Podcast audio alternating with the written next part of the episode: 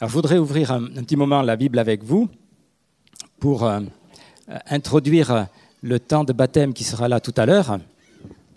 Et euh, bon, il y a peut-être des choses qui déconcertent certains si vous n'avez pas l'habitude euh, de venir dans une église aussi dynamique ou un peu faux folle. Eh bien, voilà, il y a des choses qui sont un peu déconcertantes, mais puis notamment un baptême dans une piscine.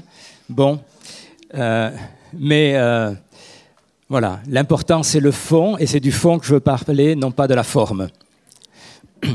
Alors, pour introduire cette question des baptêmes, je voudrais dire que euh, les baptêmes, c'est dans l'histoire, et notamment dans l'histoire de notre pays, c'est pas nouveau, il y en a tout le temps eu, on en a toujours euh, parlé, soit de manière importante, soit non, mais en tout cas, de tout temps, les chrétiens ont pratiqué le baptême. Euh, vous savez, on appelait parce que maintenant c'est peut-être moins vrai, mais on appelait la France un pays très chrétien. Et en tout cas, moi j'ai appris qu'à la fin du VIe siècle, euh, le baptême de Clovis, c'est ce qui a introduit ou ce qui a fait de la France la fille aînée de l'Église. Je ne sais pas s'il faut s'en réjouir ou pas, mais enfin, voilà, le, baptême de Clovis c'était quelque chose d'important. Et tous les rois de France euh, veillaient avec soin que leurs enfants ou leurs fils notamment soient baptisés. On ne sait jamais. Mais Bon, on va laisser un peu l'histoire de notre pays de côté, mais en tout cas, simplement, c'est pour rappeler que le baptême, c'est toujours pratiqué. Et euh, pendant des siècles, il a été fait par immersion, comme aujourd'hui on va le faire.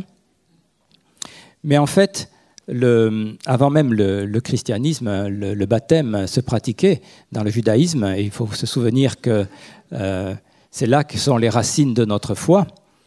Et euh, le baptême, ça vient d'un mot grec qui veut dire immerger, plonger dedans.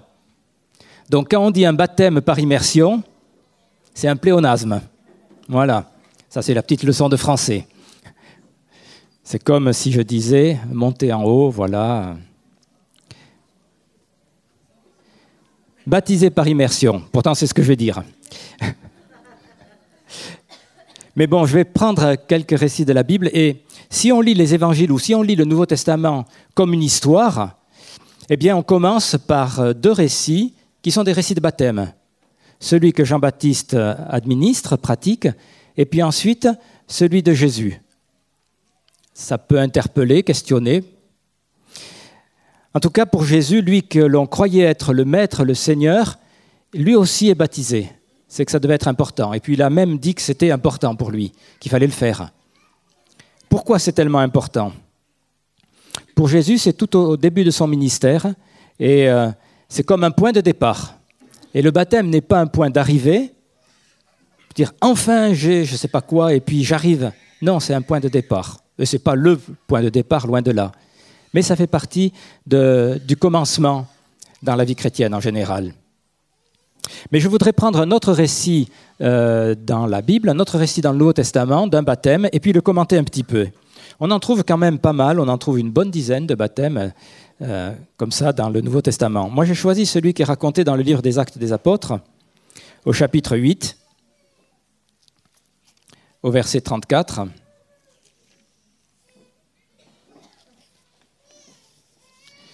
Le contexte est le suivant. C'est un haut fonctionnaire de la reine d'Éthiopie qui était allé à Jérusalem, et puis il rentre chez lui avec toute sa cohorte. Et euh, un disciple de Jésus s'approche de lui, le Seigneur lui en a parlé, il s'approche de lui et puis parle ensemble d'un rouleau de l'Ancien Testament que le ministre était en train de lire. Et euh, je lis à partir du verset 34. Le fonctionnaire demanda à Philippe, Je t'en prie, dis-moi de qui le prophète parle-t-il?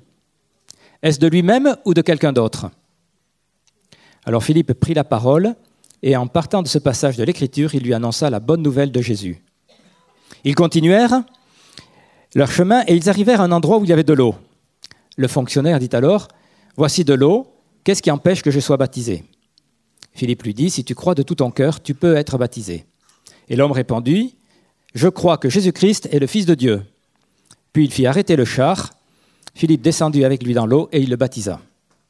Voilà, cela semble simple, Hein, quand on lit le passage comme ça, très simple, pas de souci. En fait, on ne connaît pas le cheminement intérieur de cet homme-là. On ne sait pas ce qui s'est passé avant, sauf qu'il était allé à Jérusalem pour adorer sûrement, parce qu'on ne voit pas ce qu'il irait faire à Jérusalem sinon, et puis rentrer chez lui. Mais on ne connaît pas grand-chose d'autre. On ne sait pas si la discussion avec Philippe a duré quelques heures ou, beaucoup plus, toute la journée, on n'en sait rien. Mais en tout cas, dans ce récit, le baptême, c'est une déclaration, et l'homme dit, je crois que Jésus-Christ est le Fils de Dieu.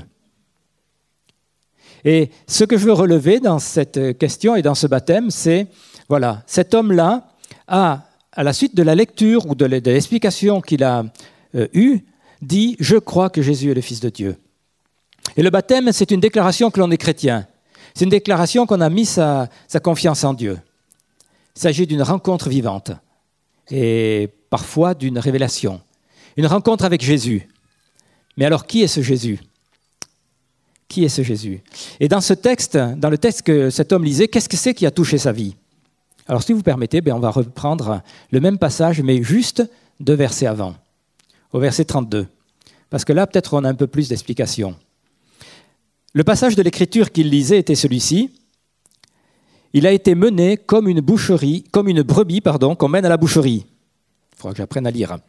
Comme un agneau muet devant celui qui le tond. Il n'a pas ouvert la bouche. Dans son humiliation, son jugement a été levé, et la postérité qui la dépeindra. Car sa vie a été retranchée de la terre. Et le ministre dit à Philippe, je t'en prie, de qui le prophète parle-t-il? Est-ce de lui-même ou de quelqu'un d'autre? Voilà, on arrive au passage que j'ai lu tout à l'heure. Alors ceux d'entre vous qui lisez la Bible, vous avez peut-être vite reconnu qu'il s'agissait du prophète Esaïe, et dans le chapitre 53. Mais de qui parle ce prophète? De qui parle-t-il? De celui qui a été mené à la boucherie, de cet agneau muet? De qui parle-t-il? Et le prophète parlait de quelqu'un qui porterait la faute du peuple, qui prendrait en charge les maladies, de quelqu'un qui donnerait sa vie. Quand on lit l'ensemble de ce passage-là dans le livre d'Ésaïe, eh bien on voit que cet homme-là dont il est question, tous étaient persuadés que cet homme-là serait le, Messie tant attendu.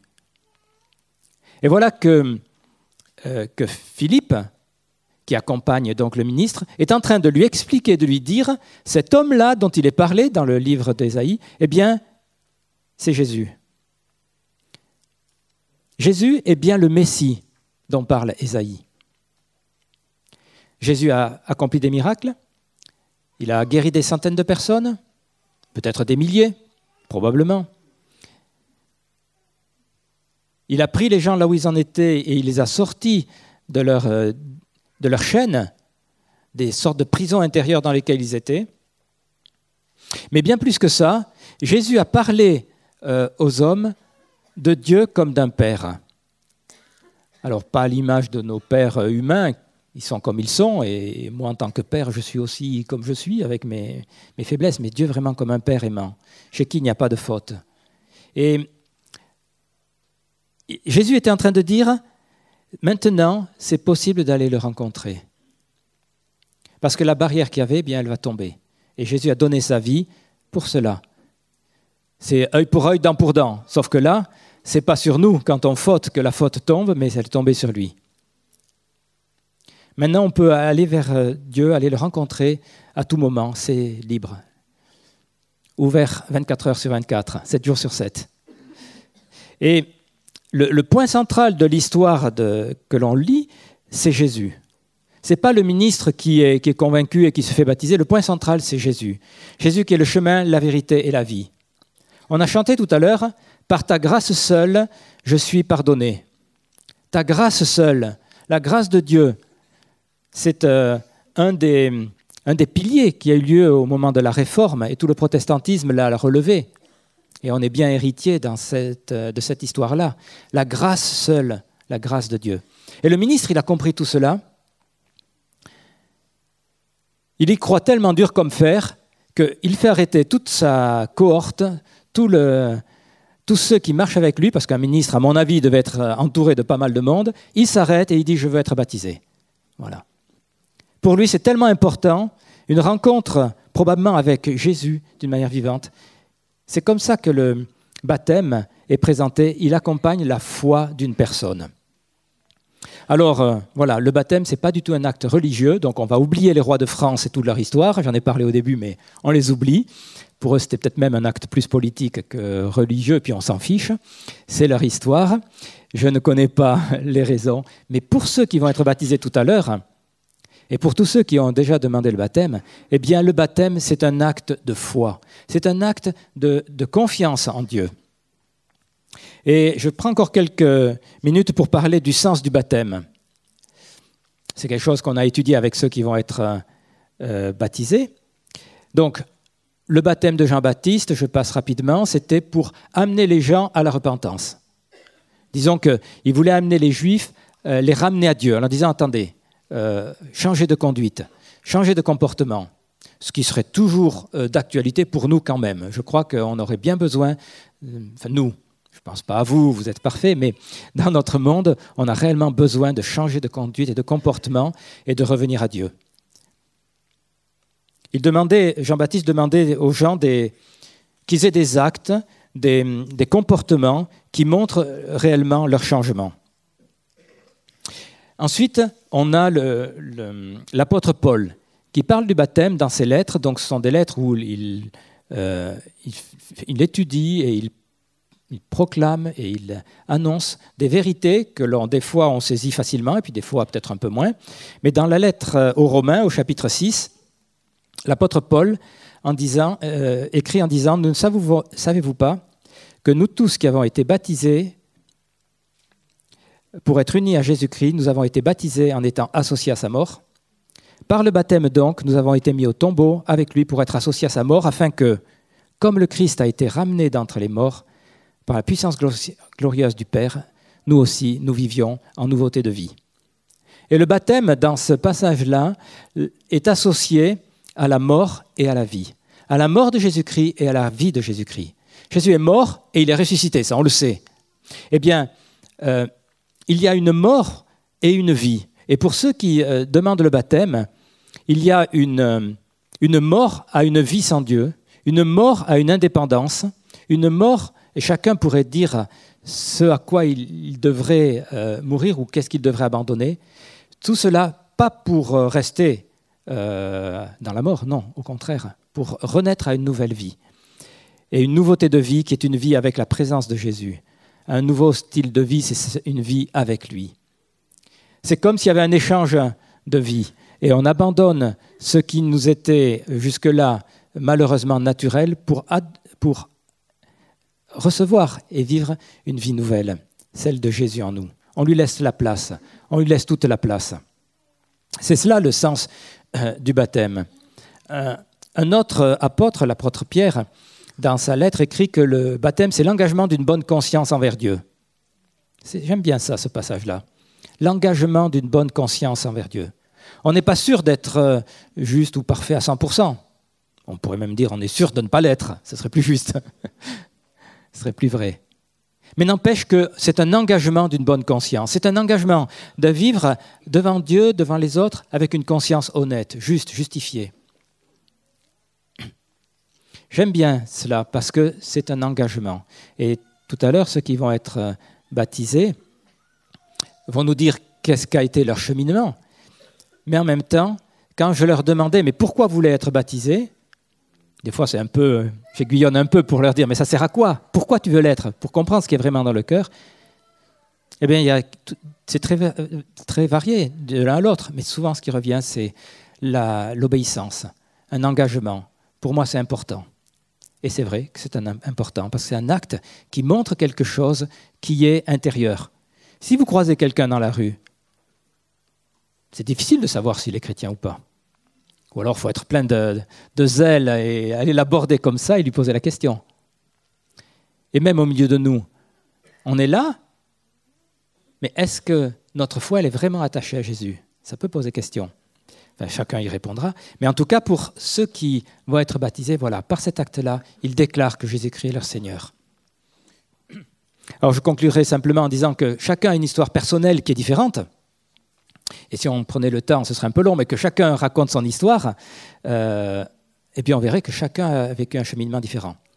Mais bon, pour les baptiser, on va leur demander de le faire. Et donc eux, ils sont trois, et on va leur demander de nous raconter ce qu'ils ont vécu. Parce que c'est important.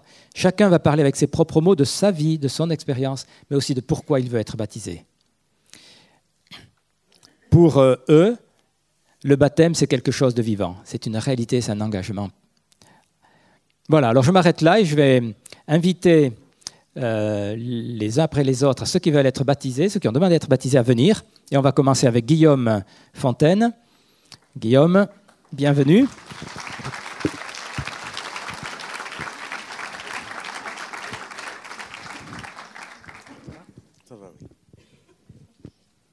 Donc bonjour à tous. Alors mon baptême est l'occasion de témoigner devant tous de l'œuvre de Dieu dans ma vie, de dire quel sauveur merveilleux que j'ai trouvé en Jésus et pour renouveler mon engagement à le suivre là où il voudra, non pas par mes propres forces, mais par la présence de son esprit qui vit en moi. Il m'a sorti de rudes épreuves telles que le monde de la rue pendant huit années, les addictions, drogue et alcool je ne suis plus le même. Il y a eu un grand changement dans ma vie qui s'est fait avec l'aide de Dieu. J'ai été guéri corps et âme. J'ai deux enfants, une fille âgée de 19 ans, Ophélie, et une âgée de 16 ans, Elina. Elles se trouvent en Haute-Normandie. J'envisage de les voir pendant certaines vacances scolaires. Elles m'ont pardonné de mon absence prolongée. Merci Seigneur de m'avoir accordé cette nouvelle vie en ta présence. J'ai soif de te connaître davantage, de glorifier et approfondir ma foi. Amen.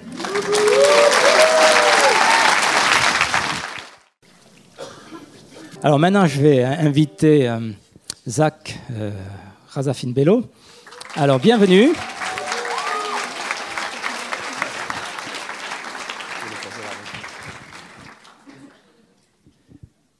Bonjour à tous.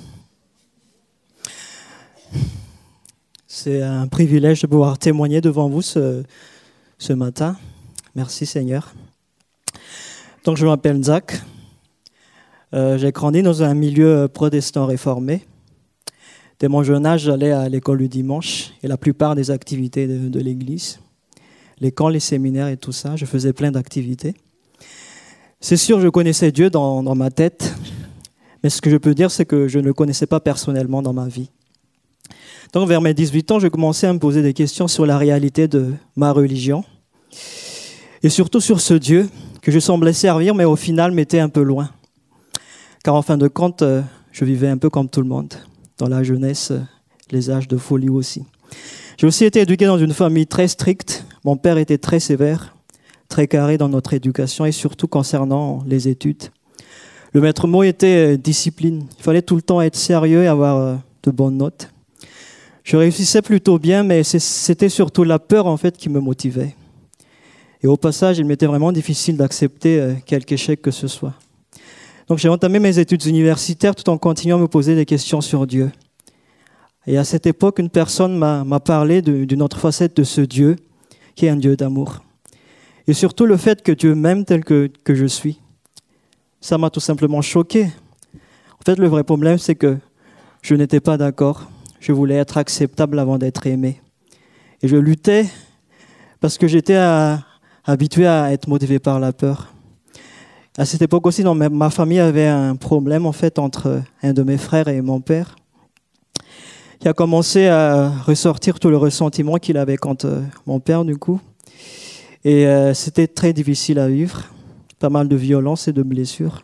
Et moi, j'étais au milieu, dérouté, je ne savais pas ce que je devais faire.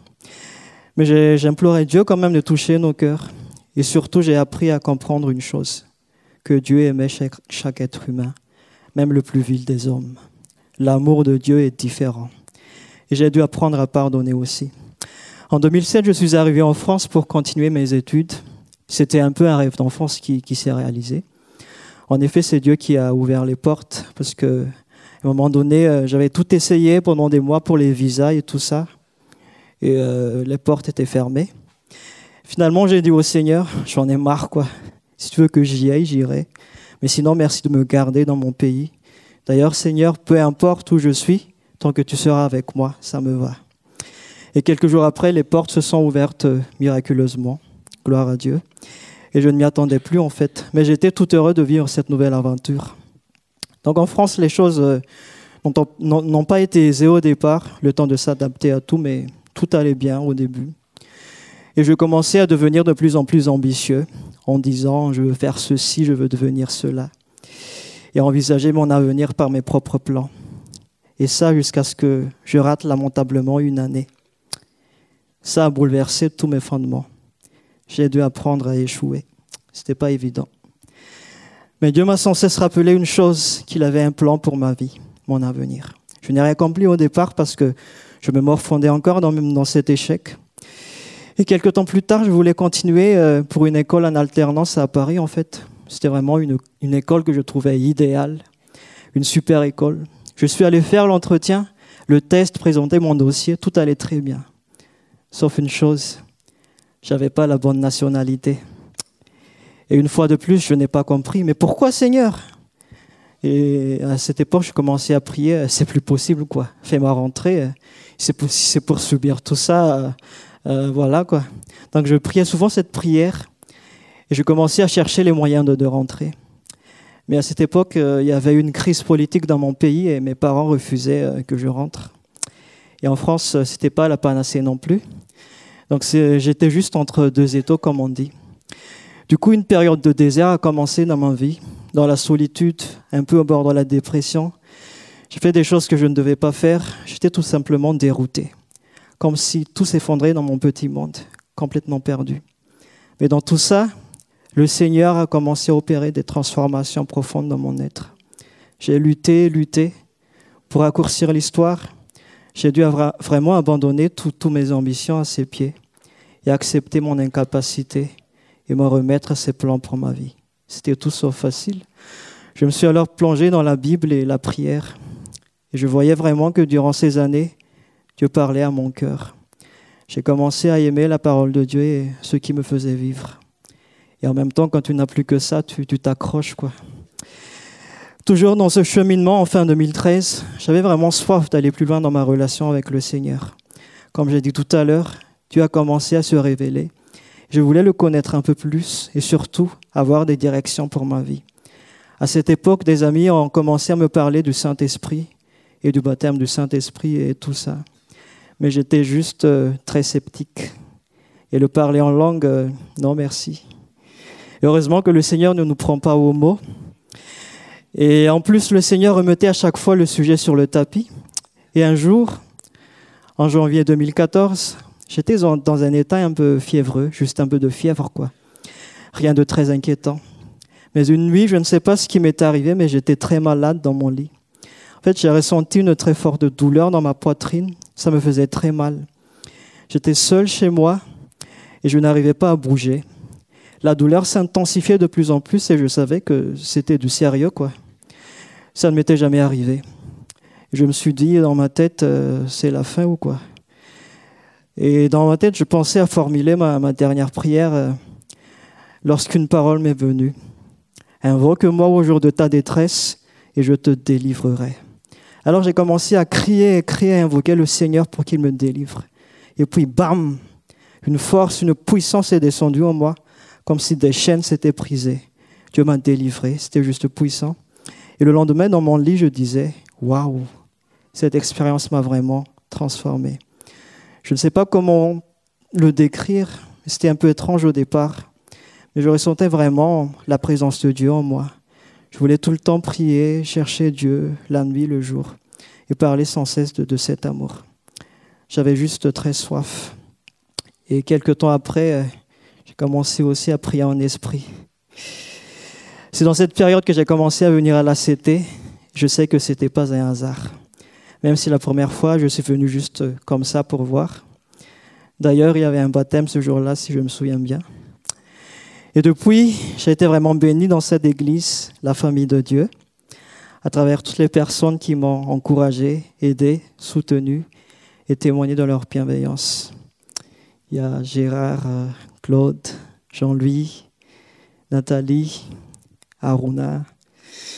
Je ne vais pas les citer tous, mais en tout cas, à tout le monde, je vous en suis vraiment reconnaissant.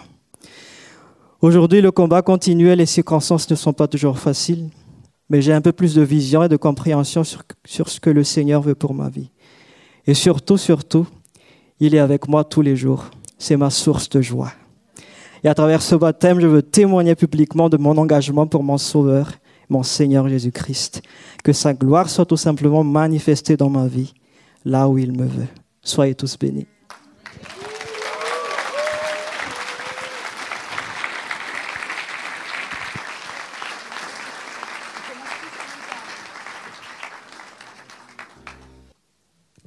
Voyez la modernité. Hein les uns, c'est une feuille de papier, les autres, c'est une tablette. Merci. Bonjour. Donc, euh, je, m'appelle Rebecca, j'ai 21 ans et euh, je suis étudiante. Donc, pendant deux années.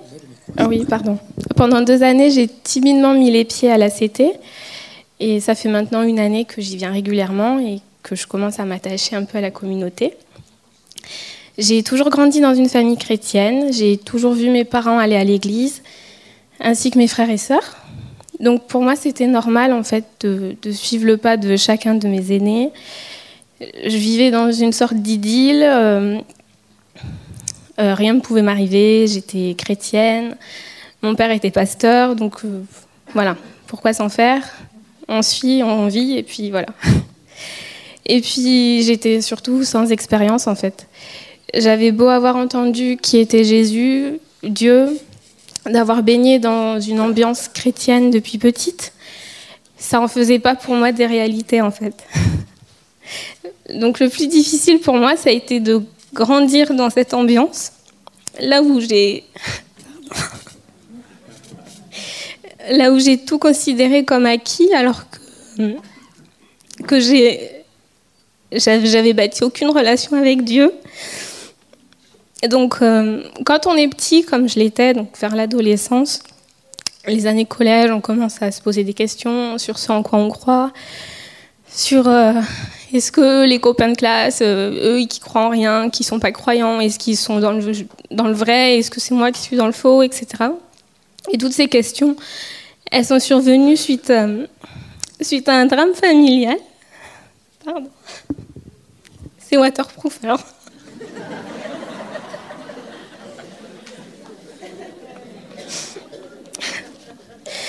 Donc ce, drame, il a chamboulé tout l'équilibre familial que je connaissais, même mon, propre équilibre, mon épanouissement en tant que, fille et future femme, ça a tout chamboulé. Donc j'étais en colère contre Dieu, j'ai remis en cause son existence. Et sa légitimité à agir dans ma vie, son rôle de père. J'ai refusé son aide et j'ai préféré prendre tous les chemins inverses qu'il me proposait. Et je pense que je l'ai vraiment fait suer parce que c'est pas, c'est, pas faute d'avoir eu euh, plein de carrefours dans ma vie où, où je pouvais prendre le bon, enfin, le bon chemin. Et puis je me suis fatiguée énormément parce que j'ai tout porté sur mes épaules. J'ai voulu tenir toutes les situations à bout de bras mais par orgueil.